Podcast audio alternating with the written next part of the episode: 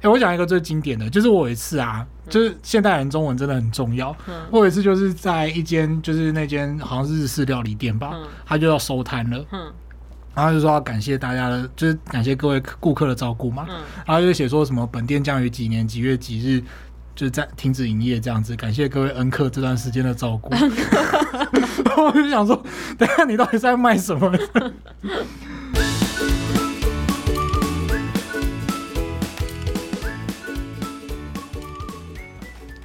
各位听众朋友，大家好，欢迎来到法律百科的法科轻松点，我是法律百科的编辑 Henry，我是插画设计 YT。哎、欸，其实今天的主题让我想到的是以前读书的时候啊，对，老师不是都会在国语课本上面圈一堆圈词，然后要我们在那个圈词旁边写那种解释。对、嗯、对，对这个好像是大家的儿时回忆嘛，就噩梦这样子。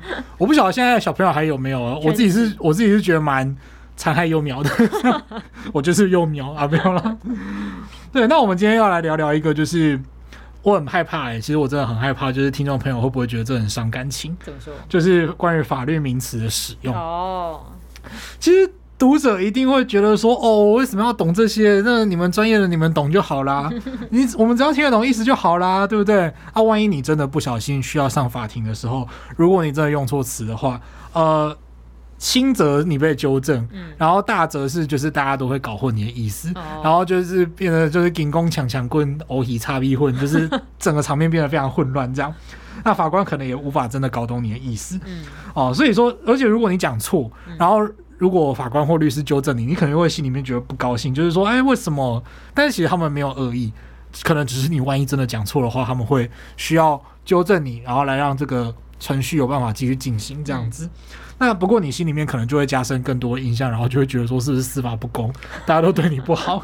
对，就是其实这些是不必要的误会这样子。其实我是觉得有一些词啊，可能是很常在就新闻里面听到，对，但是这些词的真实意思可能会跟我们本来以为的就是很不一样，或者是根本就不是这样的说法。嗯，对。那今天这一集呢，就是要让大家来补充词库，就是万一下一次又听到别人使用错误啊，或者是不懂意思的话，有听这一集你就可以当个小老师来跟他们解释一下。呃，对，哦，这样还是越听越讨厌，不行，我一定要扭转一下。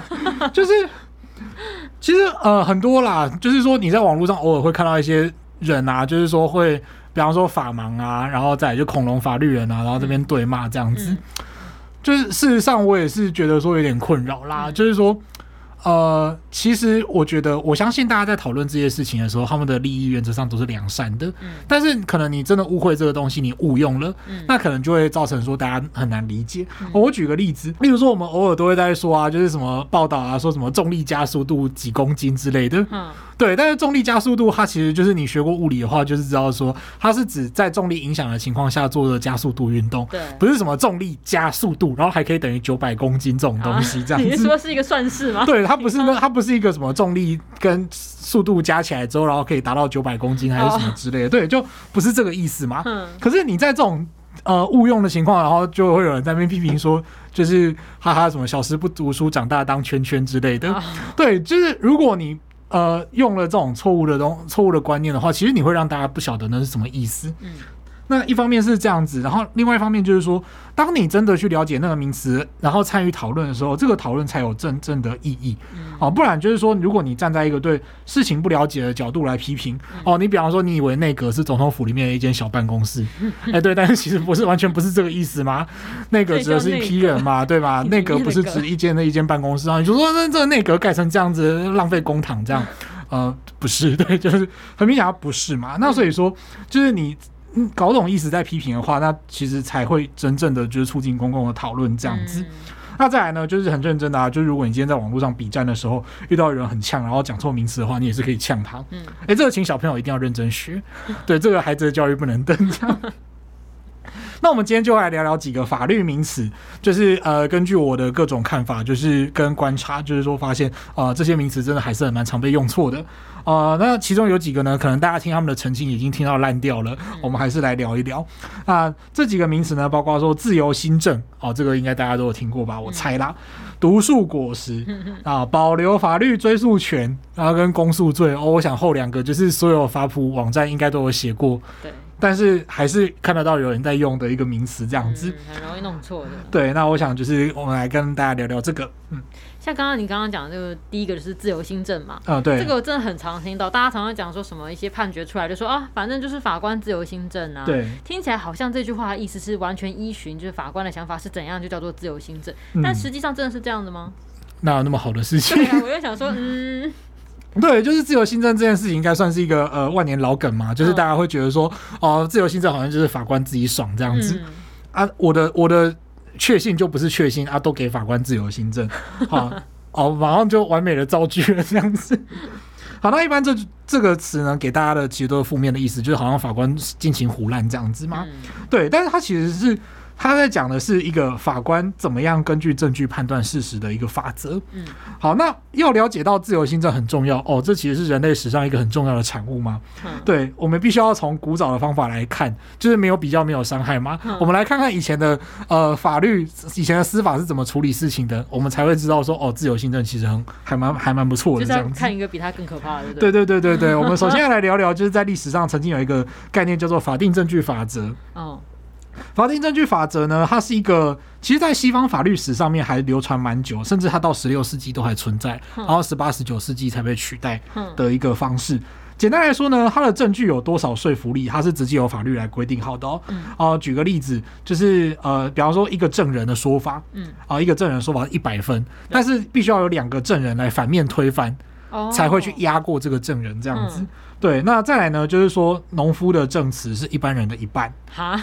对，然后女人的证词可信度是男人的一半。哈，对，所以一个男的讲话，你要四个女的才可以 KO 他这样子，四个农妇才可以 KO 他的说法这样子。农夫如果是女性的话，不就会更夸张了？对对对，而且这其实都还没有去讨论说这些人到底有没有在现场。哦天哪，我觉得这古早对于性别那种荒谬的情况真严重哎。对，就是而且这个就是没有。法官自己说明跟判断的空间，就是斩钉截铁，就是几分就几分，按照这个数字，然后去累积那些积分就对了。对对对，就是说，比方说自白，自白就一百分，然后你可能要一口气找，就是比方说一个证人就是有十分，然后你要找十一个证人才有办法，就是一百一十负一百一十分去压过这个自白这样子。对，好，那。呃，再不然呢，就是像以前英国曾经有一种制度啊，嗯、就是被告可以带一些注事人，助事人就是助是帮助的注，然后事是发誓的誓。哦、嗯，他可以带一打的注事人，就是十二个，嗯、然后到法官面前，就是说明他的清白。嗯，然后这十二个人他可以不用在现场，他就是你的邻居、你的亲戚朋友这样子。所以是怎样？是帮助发誓就对，证明说我的清白，就是说今天我被告说，哎、欸，就是我有欠人家钱，嗯、我就。绕人去法法官面前说，就是我没有，我没有欠他钱。对对对，就是以前的制度啦，这样子。嗯、这其实还蛮有那种 old school 的，就是很醍醐味这样，啊、就像就好像中文世界的那种对天发誓啊，斩鸡头发誓啊，对就是斩鸡头的话，鸡就觉得很可怜这样子。对啊，你发个誓，然后还想要斩鸡头。对，你每说一个谎，就要多死一只公鸡这样子。而且那个鸡好像就是鸡血还要淋到那个黄纸。黄色的纸上面，然后来再把那个，对对对对对。可是我后来小时候看那个一部《亲家卖 gay 搞》，对，就是一部很老的乡土剧。然后那个里面好像也有斩鸡头，可是我一直印象中那个斩的是白斩鸡这样子。哦，白斩鸡就没关系啊，你就斩了食物啊，对，而且你就斩了，然后大家就开始，对啊，到底讲什么？好，那总之呢，就是以前会有这样的制度吗？那。其实跟现代法律的差异就蛮明显的哦，就是说我们现在是把重点放在客观的证据上面。那你刚刚讲的这种以前的这种情况，真的我觉得很蛮荒谬，就是不包括这种像注事人帮忙一起发誓的情况啊，嗯、然后甚至就是那种呃，你看注事人有一些可能都没有在现场，就是但是为人格担保怎样怎样怎样啊，对对对，对对就是这样子。那好夸张哦。对，就是现在变成说呃，其实监视器拍到嗯。铁铮铮的事实会比起你在那边说我对天发誓，我就是没有看到。对，其实说真的，就是呃，客观证据很重要，这样子，并不是说你以人格担保，那可是跟监视器拍出来有出入的话，我们要选择相信谁？这样子。对，不过我们刚刚的讨论其实可以明显的知道说。采用法定证据法则，它其实会出现一个很大的问题，嗯、就是这个社会如果有什么样的缺陷，对，它就会彻底的在这个制度当中暴露出来。嗯、哦，就是例如说我们刚刚讲到的性别啊，然后阶级啊、职业跟种族的状况。所以早期西方法治，你从刚刚我们从刚刚那个女性跟男性的问题，嗯、然后那个农夫跟一般人的比例的问题，你就可以知道说，哦，其实是很不平等的嘛。对。那如果采用这种方式的话，例如说像是呃种姓制度，嗯，然后或者是像以前的什么历史上读到什么九品官人法，哦、那种把人分成什么上上上中上下那种那种阶级，这些历史上有听过的对于人的阶级的一种区分方式，其实如果。完全是用这种法定证据法则的话，它其实也会影响到这个部分嘛。嗯、就是说，人因为阶级，他讲出来的话的分量会不同。对。那即使到了今天，我们就会说，哦，我们今天已经是一个科学昌明啊，然后思想发达的年代，我们是大可以就是把这些东西都斩钉截铁用积分这样子。嗯。可是人人的恶意是没有办法用积分来衡量的。对啊。对，他万一说他占比很重，然后他说谎，你要怎么办？嗯。那再来呢，就是说，呃，即使在今天，就是我们要。宣称要反对歧视，消弭歧视，嗯、然后另外一方面也会说，就是你们这些社会正义战士，就 SJW 这样子，然后就是刻意追求政治正确，嗯，对，就是啊一群左交这样子，对，就是这种两种说法跟立场的冲突呢，在今天其实只是更大，而不会变得更小。嗯、那采用法定证据主义呢，其实你要去创造出一个绝对没有任何争议、斩钉截铁的标准，其实是不可能的任务。对啊，因为我觉得你刚刚这样说起来，什么样的证据，或像什么农夫直接，那你那个到底要占多少积分？怎么样找到一个标准？对，没有办法嘛。对，啊、对，难不成你要用什么？台湾的话，你要用什么学测指考，然后分科测验，然后大学联考，然后所所占科系比例、大学 GPA 来分吗？这当然不可能啊，不然就是以年薪来区分之类的。那也是一种。对，当然 不可能嘛，啊、当然不可能。那也因此呢，就发展了自由新政主义。嗯，自由新政主义呢，它是指不受到这些客观积分的影响。就是法官不会被这些奇怪的规则所拘束，他可以自由的按照对于证据的调查跟确信，然后来认定事实。所以这些很重要。像我们前面讲的那些什么证人啊、注释人之类的，他们人不在现场，然后在那边画休这样子。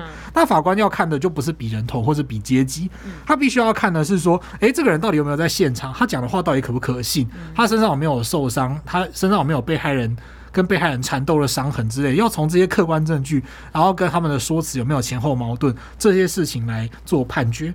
呃，他同时呢也必须要在判决书里面去交代他的看法，这样子。嗯，可是我想到说，那如果像你刚刚说的就是，可能法官如果觉得注释人根本不在场啊，讲的东西不合理，所以就把他无视。那如果万一就这个是好的没有错嘛？但是如果万一说今天法官对于特定的性别或是职业有偏见，觉得他讲的就不足以当证据的话，那这个自由心证也会因此歪斜掉吧？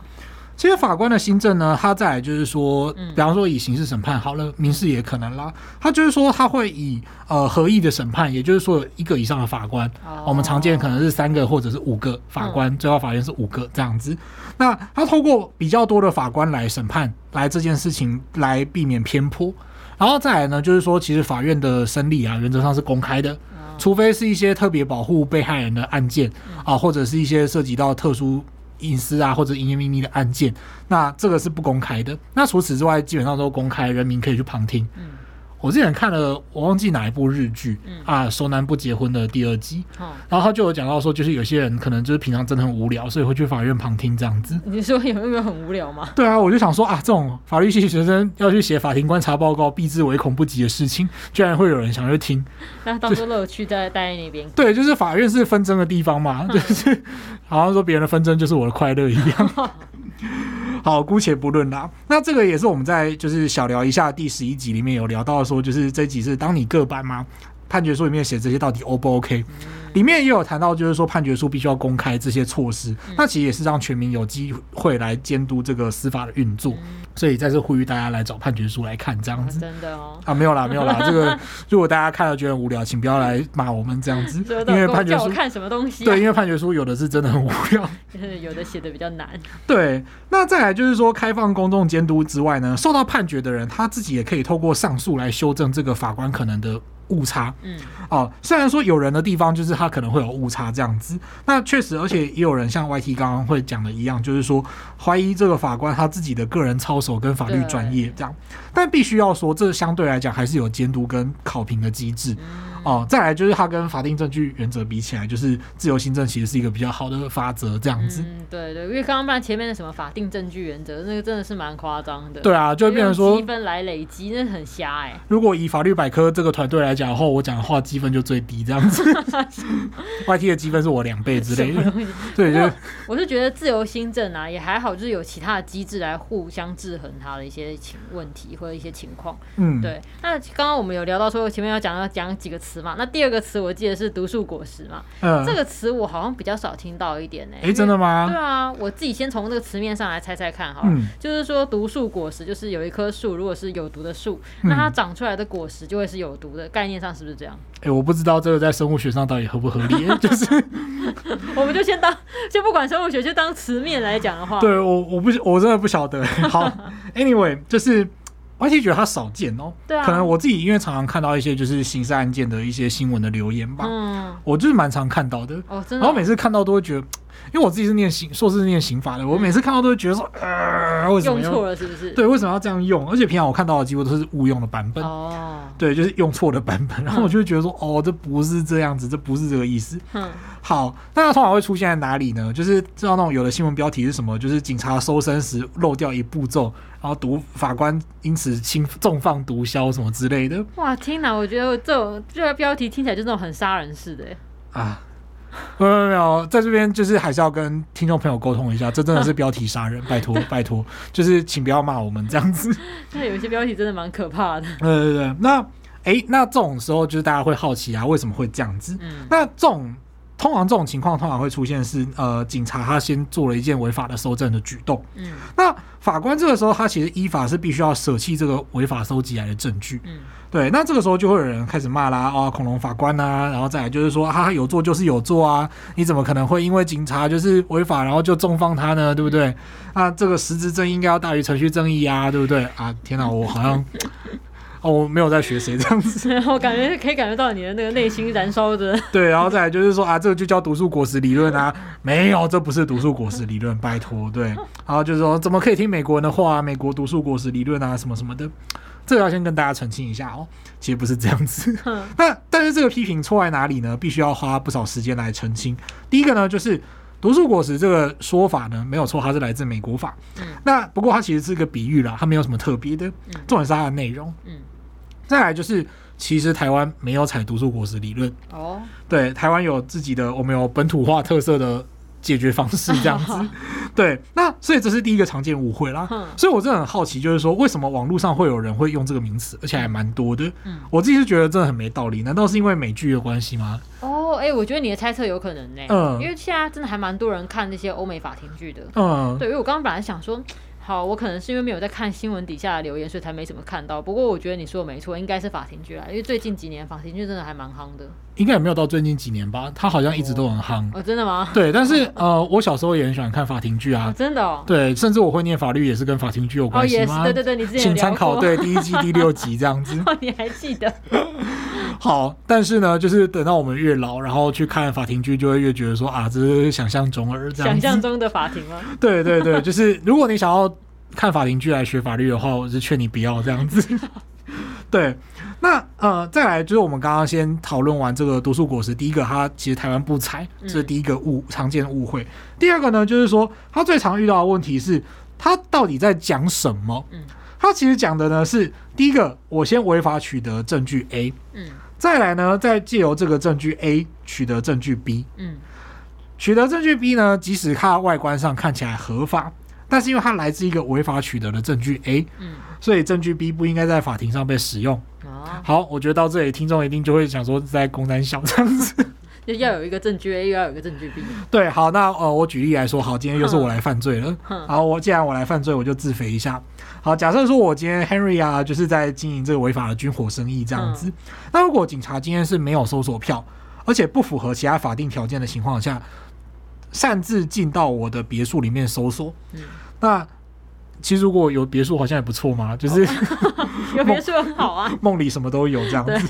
那他透过非法的搜索找到我的账册，嗯，然后再根据我的账册的内容记载，找到说，例如说我拿来行贿的汇款到底放在什么地方，嗯，然后跟例如说我其他放非法军火的小仓库他们的所在地，然后借此再找到我的小仓库这样子。嗯，他们如果接下来就想到说啊，对吼，我们没有搜索票，哎，我们赶快来申请一份搜索票，然后就合法申请搜索票去搜索我的呃其他的东西啊，例如说赃款、汇款，或者是小仓库里面的军火。这个时候呢，可以说，哎，他们其实原来是非法搜索我的别墅才找到证据的嘛。可是他们。找到这个账册之后，再循线往下找到其他证据，这整串过程其实应该是违法的。嗯，外观上虽然他们是搜申请了搜索票才找到了新的东西，但是他们之所以有办法去申请搜索票找到新的东西，是他们非法取得了线索。嗯，所以这个时候呢，呃，你前面的这个毒树。就是第一个违法取得的证据，它后面结出来的、衍生出来的毒果，原则上也是不能够拿来当证据使用的。对，这才是它，所以它其实是有两个阶段这样。所以就是说，如果非法假设是改成如果非法搜索你的别墅，然后就直接发现了行贿的汇款，就直接找到的话，这就不叫做毒树果实嘛，因为它还在这个毒树上面。没有错，没有错，就在这棵树上，所以就是如果直接找到汇款，那就是等一下刚刚前面讲的什么证据 A 啊，YT 懂了，我好感动。这样，这是第一个，就是它就是毒树本身，对，因为它没有延伸出去另外一个果实，除非刚刚像刚刚讲，就是在别墅内，如果你找到的是账册，对，再用账册去找到其他仓库里面的证据的话，那这延伸出去的仓库证据就算是完成的果实。对，没有错的，所以它就是讲了两阶段，对，第一阶段是非法，然后让第二阶段也非法的状况。嗯。所以通常我们看到新闻啊，呃，很多时候我都会看到有人说这是毒树果实理论，它其实都是违法取证一次的状况。嗯、就说你还在树树上面呢，对，你还在树上，对对对，这个时候就跟毒树果实理论其实没有什么关系，这样子。对，那再来呢，就是最后要回应的一个问题，就是说大家为什么会那么在意，就是合不合法取证的问题？这样，很多人都会觉得说，哦，就是误杀误放吗？就是我为什么一定要就是叫 K 刚来？就如果我没有按照。法定程序取得证据的话，为什么还要重放他啊？他就是有做坏事啊，这样子。之所以要避免国家违法取得证据，他是为了要保障个人的权利啦。嗯、一个人受到刑事追诉，不代表他有罪嘛。嗯、那即使他有罪，他也需要受到应有的对待。你不能够因为他涉嫌犯罪就不顾他的权益。嗯。哦，例如说你在他完全配合的情况下，还压制住他，然后殴打他，并且把他绑起来，这其实是呃不对的，过度的侵害人民的权利，这样子。嗯那再来呢，就是说，或许也有可能是他的犯罪嫌疑不足，但是呢，他在光天化日之下被大规模的搜索，然后还有一堆记者跟拍，嗯、这个时候其实会让他的名声和隐私受到很大的影响。嗯、所以说，违法取得证据呢，会看法律上的规定。那有些证据呢，例如说像你刑求，刑求出来的自白，它在法律上是绝对不能被使用的，因为有可能是屈打成招。对对对，你为了要担保那个真实性吗？嗯。而且就是说，屈打成招的话，你可能可能会让案件就是走向另外一个迷雾里面，就是你可能会看不到，就是说这个案件的真相这样子。那所以呢，呃，法官必须要把这些证据，就是非法取得的证据遮起来，装作没看到，然后用剩下合法的证据来看一个人是有没有罪这样子。哎，好啦，讲了老半天，好像都是 Henry 在说教，然后听众朋友就会觉得说，哎，那我听了这些到底要干嘛这样子？好，那不问不知道哦，就是万一你如果真的。不小心遇到了什么案子，然后你就表示说：“哎，这个有毒素果实理论啊，这个有这个状况啊。”哎，专业法律人听到会觉得怎么样呢？他会说：“哦，所以是国家先取得了证据，然后再用这个证据去衍生出另外一个证据吗？”他就会觉得说：“哦，是不是有两阶段？那我们赶快来查一下。”嗯，哎，结果查了半天发现没有。嗯，那这个时候对你案子其实没有帮助，可能还会浪费大家的时间这样子。因为他可能这个事情只是在就是刚刚讲的，对，你就是第一个阶段而已。对对对对对。嗯，我觉得真的就是大家蛮容易会搞错意思的，就是这只会就可能会，嗯，我觉得要怎么记呢？就是说，记得非法行动得到的证据只能算是非法取证，那要由这个证据再得到第二个证据才算是长出来的毒树果实。嗯嗯，对，我觉得以后听就是大家听完这一集以后，如果再听到有人误用的话，你就可以趁机秀一下，不然就 是对，不然就是其实你也不用那么在意这件事情，哦、就是你只要说哦，这是违法取证就好了。啊，对对对。那再来就是像之前有时候会听看新闻啊，有些听众超常应该会看到的一个就是我要保留法律追诉权。嗯，对，我觉得不管是政治人物啊，还是媒体记者，我自己就是甚至在一些那种就是宣告说禁止盗印盗考的页面上面看过写说什么严禁翻印啊，保留法律追诉权等等的。以前看到的时候，我就会觉得说，哎。这意思是不是说，是说要保留我要告你的权利吗？就是说，可能我暂时现在没有要告你，但是我之后可能会告你。这是什么偶像剧的标题吗？我可能不会告你之类的。对，那时候我就想说，是不是这样的意思？但在这里工作以后，我才知道，哦，原来这个用法很有问题啊。哦，这个很多名人啊、公众人物都还是会用这样子。虽然这个已经变成什么法律追诉权，就是拳法的拳的那个笑话，啊、对，拳头的拳这样子。我认为使出法律追诉权这样，好像宝可梦这样子。大律师，我要使出法律追诉权，那个招式啊。对，好，那其实并不是这样的哦。首先，我们现在来讲一个问题，就是呃，追诉这件事情，它其实是一个国家武力原则的独占啊。我又不小心讲出行话了，对不起。就是呃，总之国。追诉这件事情是国家的检察官、警察才有追诉犯罪的权限。嗯、那为什么会这样呢？是因为就是我们透过把我们的权利交出来给政府，嗯、然后政府呢来帮我们服务。它原本的制度设计是这样啦。那当然，就是听众朋友可能会高度怀疑这个逻辑有没有真正的实现。这个先不在我们的讨论范围里面，就是不好意思。对，嗯、个人既然没有就是。追诉的权限，那呃，就是相对来讲，就是检察官警，尤其检察官，他就是一个社会公益的代表，嗯、他要帮忙去追诉犯罪嘛。嗯、那个人没有追诉的权限，那你就没有办法保留你没有的东西。对，这就好像是说，哼，我要就是保留跟新垣结衣结婚的权利、嗯、啊，没有，就是他已经是他已经是别人的老婆了，对，跟你无关这样子。对，那呃，再来呢，则是就刑事程序来说呢，才有所谓的追诉权时效啊、呃，或者是民法上的请求权时效，或者是除斥期间啊，这些东西呢，大家都法律百科网站上都有，欢迎大家来自由取用这样子。如果你听不懂的话，对，对。像除斥期间就是除去的除，斥是排斥的斥。我们要写词典哦。好，好 可以去看词典。对，anyway，就是这些其实都是在讲说，时间经过之后，你去追究他人法律责任的权利可能会因此消失，嗯、或者是对方可以因此拒绝的状况。嗯、哦，那所以其实他没有办法保留。对，对，就像时光小鸟向前飞，一去不再回一样，就是你不告他，时间就是一天一天的经过。哦，比方说像有些刑事案件啊，是比方说一般的伤害罪，它是你要在六个月之内必须要去向警察或检察官告对方这样子提出告诉。那如果这中间你就一直威吓对方啊，说我要保留法律追诉权哦，我保留了哦，我保留了哦，你接下来就等死哦，等着被关到死哦。然后你都一直没有去找警察或检察官去告他。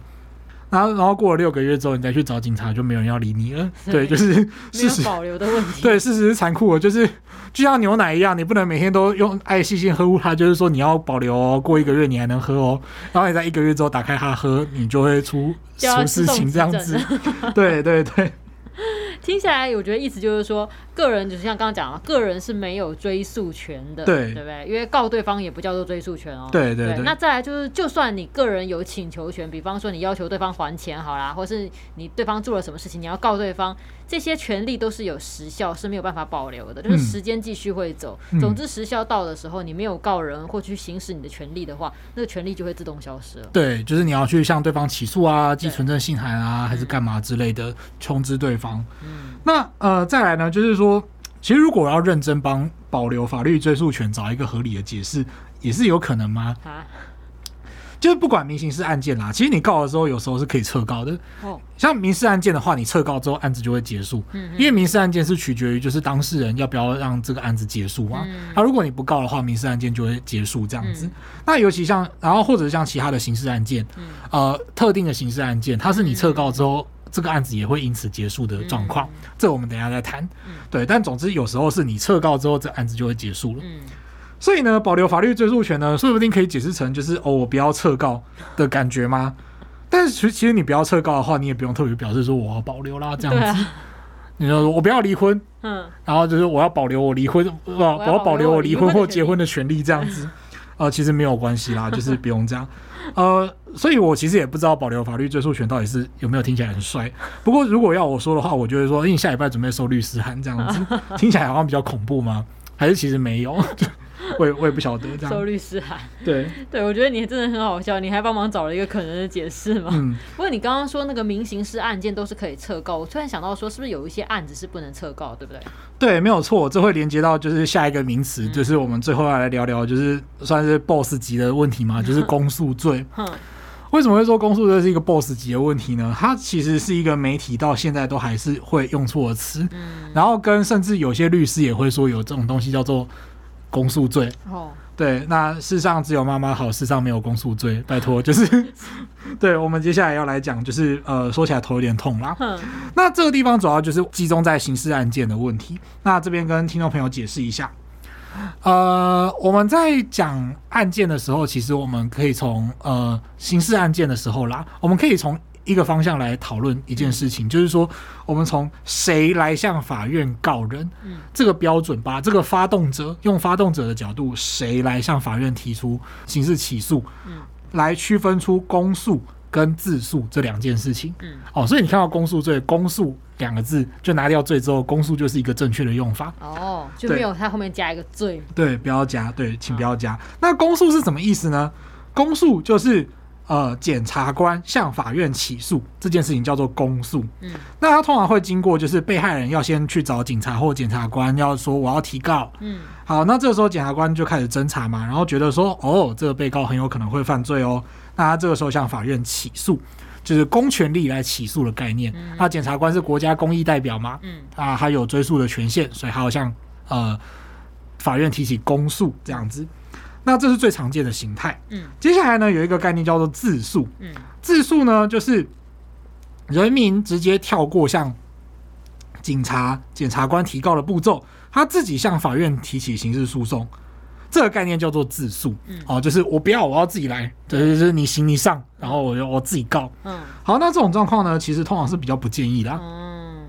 呃，为什么呢？因为你自己来的话，你又没有权利去搜索过扣押。嗯，你总不能冲进人家家里面，然后说我不要动，我要来找证据。哦，没有，没有人理你。他可以按照那个就是那个私自闯入民宅，然后去殴打你，或者行使正当防卫这样子。嗯，对，我刚才也在想说，哎，那证据这个东西，如果自己来的话，好像很难取得。哦，对啊，然后你偷拍的话，还有可能会被判刑哦，妨害秘密罪，就是拜托就拍到我们堂给啊这样子。也就是说，我要监听啊，我要搜证啊。那这样说起来，真的应该很少人会使用自诉吧？呃，对，就是自述，它要不要存在这件事情，其实是呃一个很深刻的制度讨论。嗯、那我们这个地方就先跳过，嗯、不然可能之后听众，我现在讲的话，可能听众就再也不想听法科轻松点了，因为诈骗就是法科轻松点一点都不轻松。对 对对，啊、呃，我们无意就是欺骗各位听众朋友，所以这个地方我就跳过去不讲。好，那区分公诉或自诉，其实对一般人来讲，其实你真的只要记得一件事情，就是说，呃，没事不用去特别自诉，没关系，你就去提公诉就好了，由国家来帮忙。嗯、对，因为我觉得自诉听起来就是万一发生刑事案件嘛，就是你不不报警，直接告对方，只是证据这些都要自己收集。对、嗯、对，嗯，我觉得这真的太难了。对，真的蛮难的啦，说、啊、真的。我觉得像刚刚讲的公诉跟自诉这两个，我觉得这样想啊，就是是不是这样记哦？就是看你帮我听听看是不是这样，就是。嗯公诉就是请公权力帮我提起告诉，自诉就是自己去提起告诉。其实这个呃，我们还是会说叫起诉啦，啊、因为像法院的话叫起诉。嗯、不过确实像 YT 刚刚理解的那样子，公诉是公权力帮你向法院起诉，嗯、那自诉呢则是自己向法院起诉这样子。嗯、好，那我们刚刚讲的是从人的角度来看这个发动的状况。这个、发动。那接下来呢，我们可以从案件一个案件呢，它可不可以由被害人或者是告诉权人？决定要不要告，它可以分成第一个叫做告诉乃论之罪，第二个叫做非告诉乃论之罪。好，我们接下来要进入说文解字的时间了，就是要那种什么每日一字什么的，然后出现那种中国古装配乐这样。好，因为我不哼了，觉得好像不太好意思，会走音，瞬间又瞬间瞬间熄火这样。好，那告诉乃论之罪呢？它通常是一个一些比较轻微的犯罪，那它其实会在刑法的。罪名后面注明哦，例如说有的条文会写说，本章之罪需告诉乃论哦，或前条之罪需告诉乃论这样子，这都是在上面注明。对对对，对，就是他在告诉乃论情况下，他会注明说哪几个是告诉乃论这样。哦、那他到底是什么意思呢？呃，我们把它就是解压缩，对，就像 YT 俗称的解压缩。对，解压缩之后呢，他的意思就是说。被害人提出告诉之后，我们再来讨论的告诉乃论，就是乃就是你可以把它解释成采药的意思啦，哦，不是乃哥的意思，输不起，对啊，不是不是，对，不是这样。好，那告诉乃论之罪的效果呢，就是当被害人选择不向对方提告的时候，超过六个月你就不能够向对方提告了，哦，你不能提告诉，或者是说第一审延迟辩论终结之前，也就是诉讼中途，你决定要撤告的话。你之后也不能再反悔，再提起刑事告诉。嗯、那这个时候呢，呃，就是依法检察官必须要下出不起诉处分，嗯、然后呃，法官必须要下不受理判决，这样子，嗯、因为没有合法提起告诉。嗯、那什么地方算是告诉乃论呢？我举一些例子哈，例如说我们最常见的公然侮辱或者是诽谤哦，比较轻微的感觉，它相对轻微，甚至也不会有有期徒刑这样子。公然侮辱不会有有期徒刑吗？嗯、那这些轻微的状况呢，就是说，呃，如果你骂了对方，然后对方笑一笑，就是不回你，啊、呃，他不来告你。啊，这个哦，这个时候是 OK 的，你不会出事。嗯，然后所以你就很害怕啊，然后你就说拜托啦，拜托不要，就是不要告我这样子。然后对方就会说，呵呵，我要保留法律追诉权。然后这就是一些共错结构的开始哦。对，那事实的真相呢，就是他只要不对你提起告诉，你就不会怎么样。嗯，那他提起告诉之后，呃，如果他愿意撤告，你也不会怎么样。万一抱着他大腿哭求他，对，简单是这样子啊，拜托不要去。呃，就是如果。呃，跟 Henry 或者是跟法其他法律人有什么样的状况，然后如果你去求他说拜托了，你不要保留法律追诉权，我觉得对方可能会因此生气，就是告到底之类的。好，以上都是干话，这样。好，那再来呢？相对概念呢，就是非告诉乃论之罪。嗯，那这个非告诉乃论之罪，它才是真正一般理解的公诉罪的真面目。对，没有错，就是一般人讲的可能会讲的公诉罪，其实它的真实名称叫做非告诉乃论之罪。哦，不是，因为刚刚讲的是叫公诉跟自诉，后面不能加罪。但是现在老师会被误用，都是叫什么公诉罪，但他其实讲的并不是什么公诉罪，应该是非告诉乃论之罪。对，没有错。一般来说，大家理解的公诉罪就是哦，很比较重，嗯，然后呢，就是没有。告诉没有被害人可以决定的空间，嗯、然后就是那这个时候大家就会觉得说，一定可以提起公诉啊，这个叫公诉罪。啊、嗯。哦，没有，这个不叫公诉罪，不好意思，对，对，这叫非告诉乃论之罪。嗯、非告诉乃论之罪呢，它的意思就是说，他不用等到被害人真的提告了，程序才会往下走。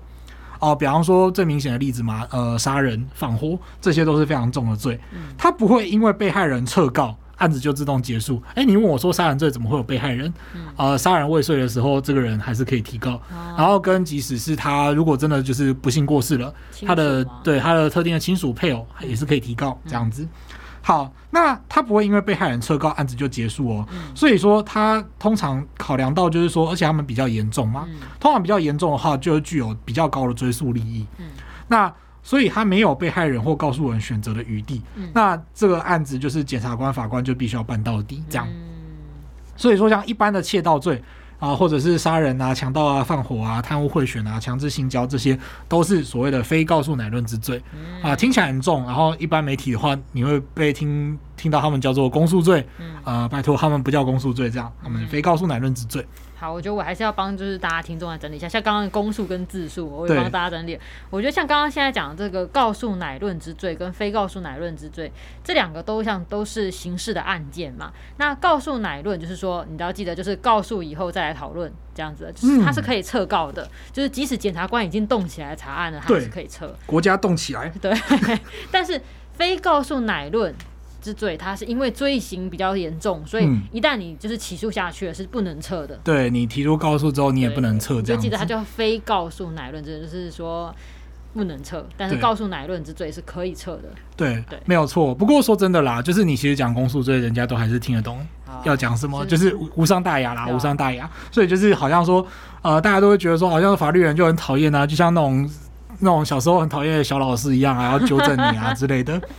可是其实说真的，这就跟重力加速度一样，就是或者 啊这样讲好像不太好意思，就是有一些名词，就是你觉得好像大家都看得懂，没有关系的时候，你就可能会讲的呃，就是有点问题这样子。但是大家都因为大家都听得懂，所以约定俗成。嗯、但是法律其实是一个很讲求精确的语言，对啊，尤其是你在有些地方，呃，如果你真的讲错的话，就是会呃失去蛮，就是你可能会失去一些权利，或者是造成一些不当的后果。嗯所以，呃，为什么我们要这么字斟句酌，还是有原因的啊？我们能不能用这个字斟句酌的标准来批评一般人呢？其实我们也通常不会，只是说，如果一般人真的都是用这些名词，然后去批评一些新闻事件啊，批评一些法律人的决定的时候，我们就会觉得说，哦，所以如果你今天也是一样用了这个标准，你用了这些名词来。跟我们做专业的讨论的话，然后你还用错字的话，我们就会觉得其实我们不太知道怎么跟你们讲。嗯、对，所以其实并不是说呃法律念法律的人就一定会很讨厌一般人这样子做。嗯，就是呃其实我觉得这是一个互相的概念啦。原则上如果说呃一般人有什么误会，我们是很愿意跟一般人交流。嗯，对。但是如果说就是一般人就是反而还趾高气扬的，就是说啊这你不懂啦，我比你懂，你这个要保留法律追诉权啊，知不知道？然后我们就会觉得说啊。不是啦，不是这样子。嗯、对，好，那我们再简单的复习一下今天的四个名词哦。那第一个呢是自由新政，自由新政讲的其实是一个法官如何认定事实的，自由的按照他所收集到的证据，然后可以自由的评价来认定事实的一个法则。它的相对概念是斩钉截铁，呃，没有讨论空间的法定证据方法这样子。那第二个呢，则是说，呃，毒素果实理论呢，它指的是两阶段的取证。那第一段的非法取证会影响到第二段的证据的效效力，这样子。那呃，一般人常见的误会是觉得说，哦，我非法取证让这个证据不能用，这个状况就叫毒素果实。那其实没有那么快，就是它只有第一个阶段而已。最后呢，保留法律追诉权这件事情呢，就是。呃，时间是不等人的，就是你保留法律追诉权没有用，呃，也没有什么追诉权可以让你保留。嗯，那再来就是说，如果你要告任何事情的话，你就是要在时间内告完这样子。那最后呢，就是法律上没有公诉罪，他的真实身份是非告诉乃论之罪。嗯，好，好。我觉得我们今天这一集就是聊了一些，就是虽然只有四个词汇嘛，嗯、对，但是但是都是蛮容易误解的法律名词啊。嗯、就是希望希望听完以后，大家有更知道说怎么使用，或者是下次如果有听到有人讲错啦，或是没有弄懂，就可以稍微指点一二了。嗯、对啊，你还有听过，就是看听众有没有还有没有听过什么名词，法律名词，觉得讲出来实在是哦有够帅的，或者觉得这些词很常见，但总觉得好像用着不知道对不对的话，也欢迎留言给我们，就是下次也许就会出现在我们的节目里面哦。对，如果你希望如何使用正确的法律名词来威吓别人的话，就是欢迎敲碗跟我们说这样。对，那这集就到这边喽。好，那记得订阅我们的频道，并且按五颗星。如果你对于节目有什么建议或是想法的话，也欢迎留言或是填写回馈单，让我们知道。那如果对于生活法律有兴趣，或者是有各种疑难杂症的话，欢迎 Google 搜寻法律百科，可以找到我们。拜拜，拜拜。